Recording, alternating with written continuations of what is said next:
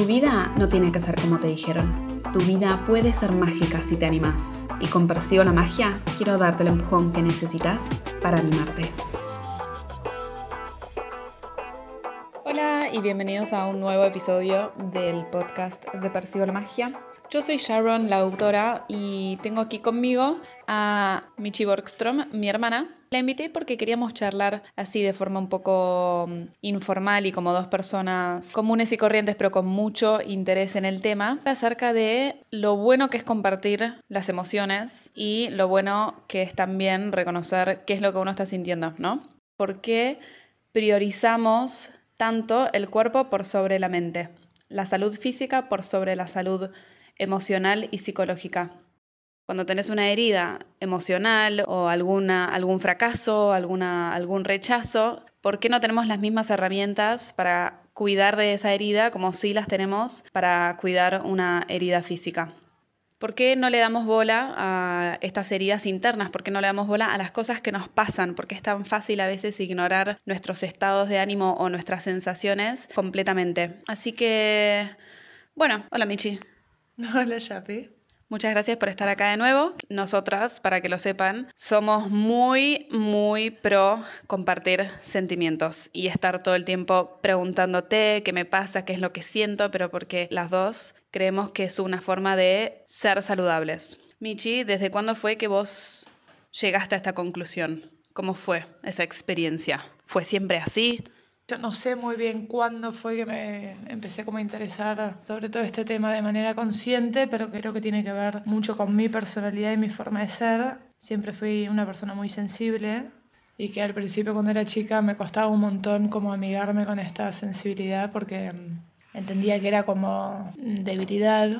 Me acuerdo que lloraba todo el tiempo y mi hermana más grande me hacía bullying porque estaba llorando de nuevo y yo bajo ningún concepto iba a aceptar y confesar que lloraba y le decía que tenía alergia. Michelle durante toda su infancia nunca lloró, siempre tenía una pelucita en el ojo cuando estaba llorando. Pero bueno, y después me pasó eso, me, me daba cuenta que había un montón de cosas que me incomodaban o que no me sentía cómoda. En discusiones no podía ni hablar porque me ganaban las lágrimas y creo que a partir de esas situaciones en particulares fue que empecé como a hacerme cargo de, bueno, cómo lidiar con esto que siento y cómo trabajar conmigo misma y descubrir qué es lo que pasa para, para mejorar y que no me bloquee. Entonces fue un proceso consciente, digamos, no es que fuiste siempre de reconocer tus sentimientos y compartirlos o de saber la importancia de hacer esto. No, no, a conciencia, pero claramente un trabajo fino, digamos. Me parece que por default lo más fácil es encerrarse y un poco ignorar todas estas cosas o evitar estas situaciones de incomodidad. Pero bueno, yo no, no soy muy tolerante a esto, así que no me queda otra que hacerme cargo. Se me ocurrió recién una situación de cuando yo tenía creo 16 o 17 años, que estaba con mis mejores amigas una noche, una madrugada en la cocina de la casa de una amiga charlando un montón y de repente pasamos de un minuto a otro así, estábamos hablando de cualquier tontería y de repente se puso seria la conversación. Y mis mejores amigas, con quien yo me sentía muy cercana, me dijeron que para ellas yo era un enigma. Y yo no lo podía creer. Mi mejor amiga me decía, es que Sharon, yo no sé a veces qué es lo que pasa por tu cabeza. Esto de que mis mejores amigas ni siquiera me conocieran tanto como yo creía que me, que me conocían. Y para mí fue muy importante. Creo que hubo un antes y un después. Porque yo no podía creer que me diera a conocer tan, tan poco. Y después, a partir de ese momento, obviamente me imagino que también hubieron otras situaciones, empecé a animarme a compartir un poco más. Tal vez al principio no, no compartía porque decía, no tengo nada interesante para contar. No tengo nada interesante para contar, ¿para qué voy a hablar de esto si a nadie, si no es divertido, si no es, no se compara con las otras historias súper divertidas que cuenta alguien más o las aventuras que vive esta otra amiga? Entonces me lo guardaba todo para mí, pero claro, si te lo guardas todo para vos, no estás ayudando a, a crear un vínculo, digamos, verdadero. Yo tengo una relación muy, muy cercana con una amiga que creo que también fue un poco crucial. Yo cuando era chica e incluso ahora también me considero una persona como bastante inocente y bastante naif y soñadora. Y a veces así no coincidía mi forma de pensar con el resto de mis amigas. Y con esta amiga en particular éramos iguales, entonces eh, me acuerdo que me acuerdo que hablábamos de estas cosas y de hecho teníamos como un programa, nos habíamos inventado un programa de radio que se llama Dosis de Amor. Gaby, si me estás escuchando, perdón. No, que obviamente dijimos que nunca iba a salir a la luz, porque el día que salgan esos audios a la luz, o sea, nos tenemos que morir. Los quiero escuchar. Pero bueno, ella, ella sí que era una amiga con la, con la que me resultaba súper fácil y muy necesario hablar de todas estas cosas, que claramente sí tenía dando vueltas en mi cabeza, pero que no me animaba por ahí con el resto de personas. Qué sé yo, por miedo a parecer muy, esto, muy naif, muy inocente, muy tonta, muy, qué sé yo, muy soñadora. Obviamente con el tiempo mi punto de vista fue cambiando y fui creciendo y fui aprendiendo cosas de la vida, pero creo que este vínculo y esta necesidad de conectar con alguien y, relacionarte tan fuerte con alguien es algo que sí rescato y sí tipo me llevo como para el resto de las relaciones a futuro, ¿entendés? Como me gustó mucho esa experiencia de poder ser yo 100% y que si me largaba a llorar no pasaba nada porque ella seguramente también estaba llorando al lado y que nos acompañáramos como en este abrirnos. Creo que hay un montón de situaciones en las que inevitablemente cuando pensamos en estos temas vamos a la adolescencia, porque en la adolescencia también suceden cosas que después nos marcan un poco de por vida. Ahora ya no somos adolescentes, pero todas las cosas estas que aprendimos, digamos, las pudimos ir desarrollando. Algo que fue muy importante para mí también y que me obligó a compartir fue que durante, sí, durante la adolescencia, a los 15, 16 años, uno de mis mejores amigos se enfermó, tenía leucemia, y en ese momento uno nunca está preparado, jamás. Y no sabe tampoco cómo acompañar, esto no sabe cómo acompañar si tenés 10, 20, 50 años, nunca, nunca se está preparado. Pero me, me ayudó mucho un consejo que me dio mi mamá, que yo no sabía qué responder o no sabía qué hacer para acompañar a mi amigo. Y mi mamá me dijo, Sharon, esto no pasa por vos, esto pasa por él. No importa si quedas bien, no importa si quedas mal, no importa qué te hace sentir, vos no sos importante en esta situación. Vos lo que tenés que hacer es ponerte al servicio de lo que él pueda llegar a necesitar. Si necesita un oído, entonces un oído, pero vos hace lo que sea para que él siga siendo siempre el foco de importancia. Y para mí, aplicar ese consejo fue una enseñanza de vida. Y ahora ya no tengo miedo en preguntar, che, ¿cómo estás? En compartir incluso yo. Yo sabía que mi amigo era muy reservado y para lograr que él me contara cosas o para lograr que él se desahogue o pueda usarme a mí un poco de consuelo, yo tenía que abrirme primero. Entonces me obligó a mí, a una edad bastante temprana, a compartir, a animarme a yo dar ese primer paso de abrirme para que él luego pudiera hacerlo. Está muy bueno tener esto presente de que no hay que tener miedo en hacer preguntas.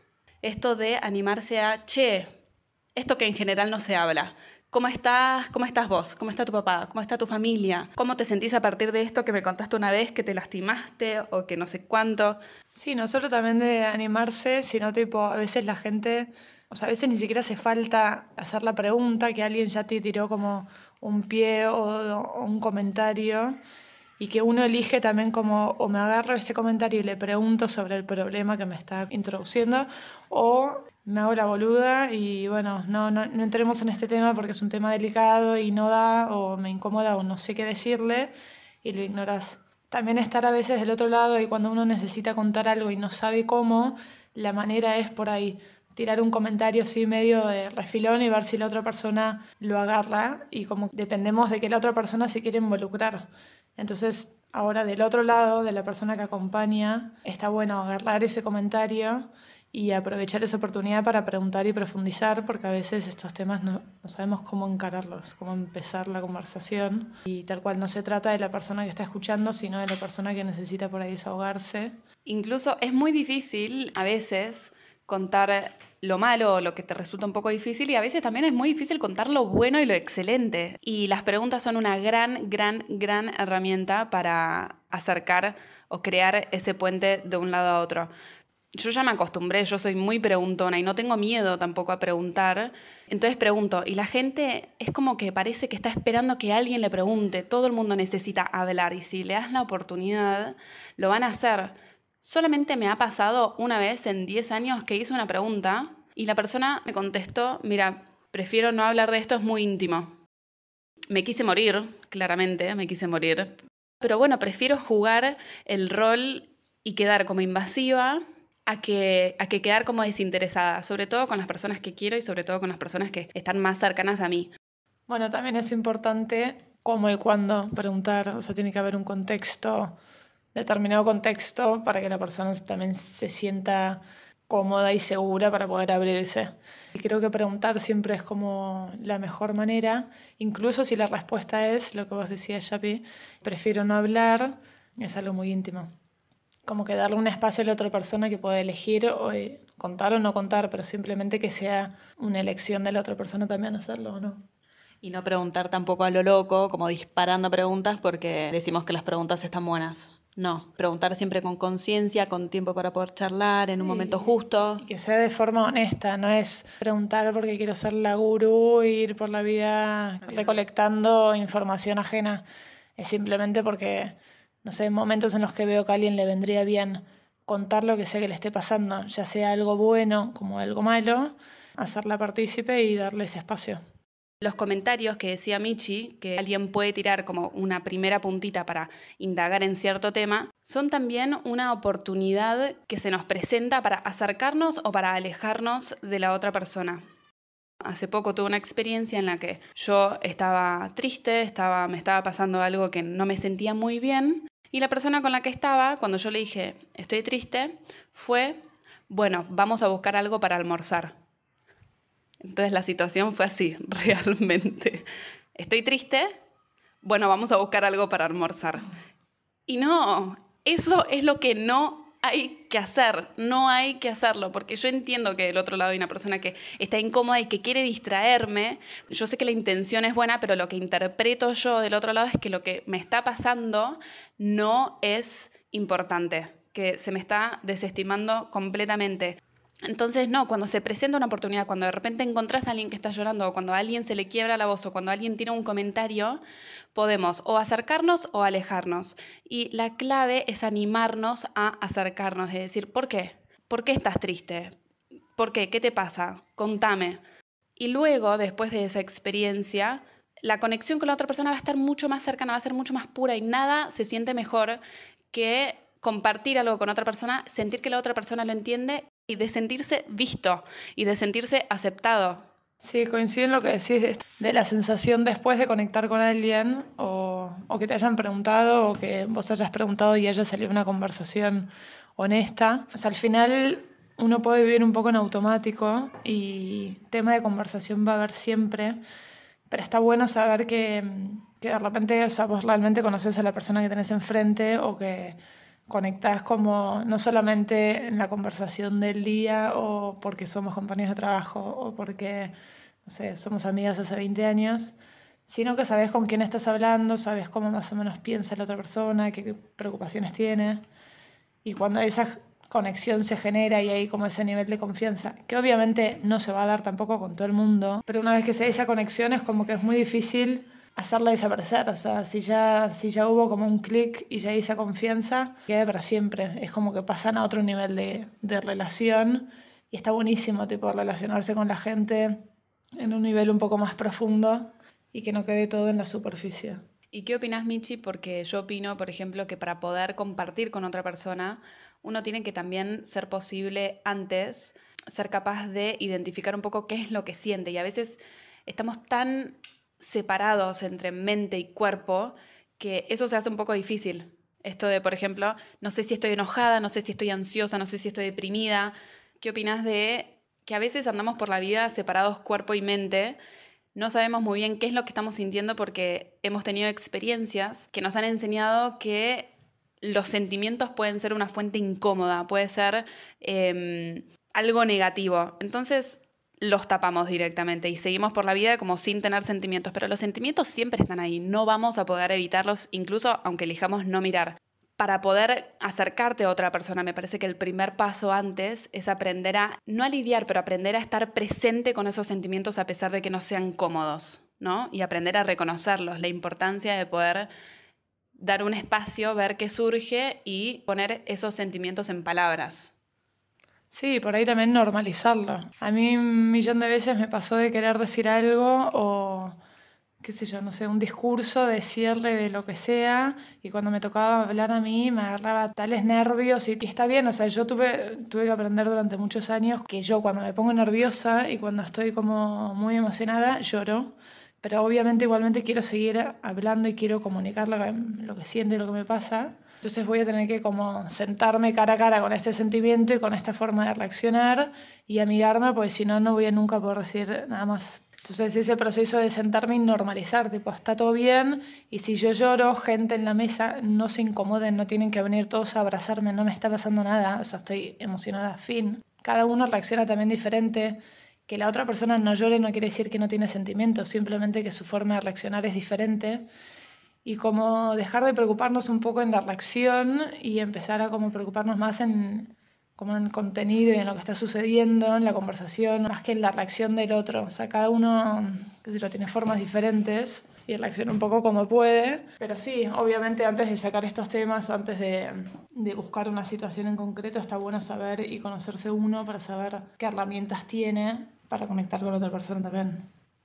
Algunas herramientas que se me ocurrieron a mí fueron, bueno, obviamente número uno, algo que recomiendo mucho es ir a terapia, tener un espacio eh, ya sea una vez por semana, una vez cada dos semanas, en donde uno pueda abrirse y compartir de forma 100% abierta qué es lo que piensa, qué es lo que siente, un espacio seguro donde se lo va a proteger, se lo va a cuidar. En Argentina hay mucha, mucha cultura del psicoanálisis y creo que eso también, bueno, de psicología y de, de terapia, Decime vos, Michi, ¿qué te parece? Pero desde que yo me mudé a Italia y luego ahora a España, donde la cultura no es tan fuerte, esta cultura de charlar o de estar en contacto con los propios sentimientos, y me parece muy fuerte, me parece muy, muy fuerte. Bueno, a mí me pasó eso, sí, cuando llegué acá, pasé de Argentina, que era moneda corriente, ir a terapia, o sea, toda la familia entera, a que acá sea un tabú. Me ha pasado de cruzarme con gente que avisa que llega tarde porque tiene médico en vez de decir que iba al psicólogo, lo cual me parecía como bastante insólito, porque no veo nada malo en ir al psicólogo. Y lo hablé un montón con mis amigas acá y todas reconocen que está mal visto, sobre todo si vas al psicólogo en la adolescencia, es como o tenés un problema, eh, algún trauma importante en tu, en tu historia o tenés algún problema de droga o algo así como más pesado y no, no cabe la posibilidad de ir simplemente como para descubrir quién es uno. La adolescencia sobre todo es un momento bastante caótico, digo, y es un momento de, de descubrirse. Y acá no, acá sigue siendo como, como algo tabú, algo que está mal visto, algo que, que por ahí denota debilidad o como que hay algún problema. Es eso, la gente va al psicólogo a resolver un problema en vez de a sacar herramientas para siempre. Otra herramienta es la escritura, sobre todo por esto de poner en palabras, ¿no? De, de, de repente ver en la hoja que tenés enfrente tuyo las cosas que tenías en tu cabeza, porque lo logras ver, lo logras enfrentar, puedes incluso a través de las palabras readueñarte de cierta sensación o de cierta situación o de ciertos recuerdos y poder como cambiarle un poco la narrativa y no que la sensación sea tu dueño, sino un poco al revés. A veces está bueno incluso escribirlo para darte cuenta de que estás atrapado en un bucle y poder escribirlo o compartirlo con alguien más puede ayudarte a hacer esto explícito y romperlo, claro, y cambiarlo, porque a veces la mente puede ser nuestra peor enemiga, no hay que confiar en la mente, no hay que confiar en la mente, hay que ponerla siempre en duda. No sé si no escuchar la mente, pero escucharnos en general. Yo digo que mi cuerpo me buchonea porque tengo un montón de alergias y a la que no estoy bien por algo, mi cuerpo empieza a hacer un poco cortocircuito y salen cosas raras. salen cosas eh, raras del cuerpo. No, pero me broto, tipo me agarran alergias en la piel. Entonces no lo puedo disimular y tengo el cuerpo que me grita un poco desesperado, que aunque no me haga cargo de lo que me pasa, estoy nerviosa o lo, lo que sea que me esté pasando. A veces mi cuerpo habla antes de que yo me dé cuenta qué es lo que me está pasando. A veces lo odio porque me obliga y lo veo, entonces tengo que hacerme cargo. Pero bueno, pasa lo mismo con las emociones. es importante que uno se siente y conecte y que se dé cuenta que si lo que está pensando es grave o no. O sea, compartirlo también hace que lo explicitas y una vez que lo ves así como a la distancia o lo compartís con alguien, entendés la gravedad o no o por dónde abordar el problema como en vez de quedarte vos en tu casa solo negando y retroalimentando este pensamiento. Los sentimientos están ahí, no podemos cortar nuestra persona de los sentimientos. Si vos los contás, si vos los escribís, si vos los compartís, estás encontrando como una forma saludable de, dejarlos ir, ¿no? Pero si no encontrás esos canales, las emociones van a encontrar otra forma de salir. En el caso de Michi, con reacciones alérgicas. Lo niegues o no lo niegues, las sensaciones se van a explicitar de alguna forma. Mejor elegir que la forma sea la más saludable, ¿no? Justamente el otro día estaba hablando con una amiga que está nerviosa porque está buscando un lugar para vivir. El otro día hablando con ella yo le dije, bueno, ¿y cómo haces vos para romper, digamos, tu bucle de pensamientos negativos? Y me dijo, mira, yo me despierto y ya estoy nerviosa y quiero buscar qué ofertas nuevas hay, pero en vez de hacer eso, a pesar de que mi ansiedad lo está pidiendo, me despierto y sé que lo mejor que puedo hacer es, bueno, hacer unas respiraciones, elongar, y empezar el día desde, desde ese lugar. Las herramientas no tienen que ser sí o sí algo gigante o algo que te lleve tres horas por día, sino hacer estos pequeños cambios de decir, bueno, en vez de caer en esta ansiedad o en esta angustia, apenas empieza el día, tomar pequeñas acciones que nos pueden como ir tranquilizando. Esos también son, son herramientas que para mí, según mi opinión, son muy, muy útiles. A veces nos quedamos atrapados en que, bueno, pero yo soy así, o bueno, mi familia fue siempre así, o bueno, estos temas no, no hablamos de estos temas con mi familia, con mis amigos, o nunca es tarde para empezar como a, bueno, hacer la prueba.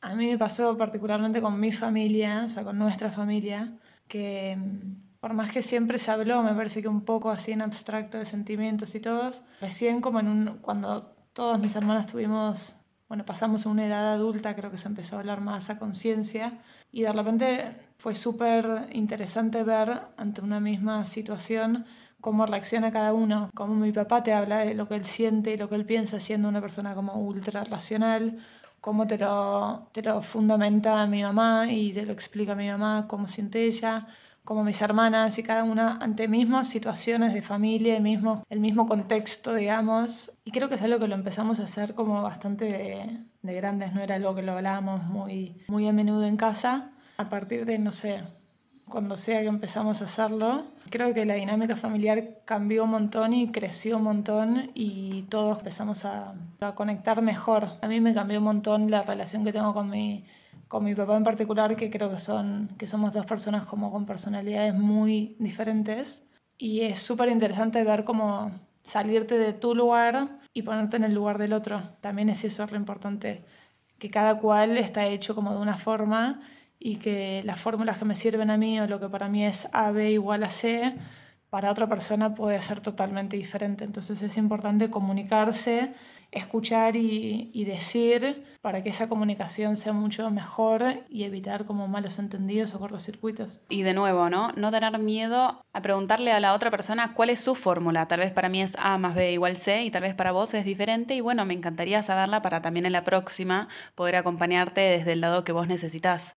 Bueno, eso, era, eran algunas puntitas de una conversación que tenemos muchas veces con Michi sobre mm, cómo podemos tener un primer acercamiento a cuidar también de nuestra salud emocional y de lo importante que es compartirlo con las personas que más queremos y, y aprender a construir esos puentes con las personas que tenemos alrededor y poder encontrarnos en el medio. Sí, romper con el tabú de todo este mundo así de emociones y sentimientos, como empezar a blanquear y, y que no es raro, nadie es exento de sentir cosas. Entonces, para normalizarlo, para que sea una conversación más fluida. Y una oportunidad muy importante para poder conectar de una manera mucho más sincera y mucho más profunda con, con otra persona. Así que bueno, ahora quiero saber, me gustaría que me cuentes qué opinas vos sobre este tema. ¿Cuáles son las herramientas que vos tenés para reconocer tus sentimientos y también para ponerlos en palabras y compartirlos con las personas que tenés a tu alrededor? Muchísimas gracias por escuchar, muchísimas gracias Michi por acompañarme en esta conversación y nos vemos la semana que viene.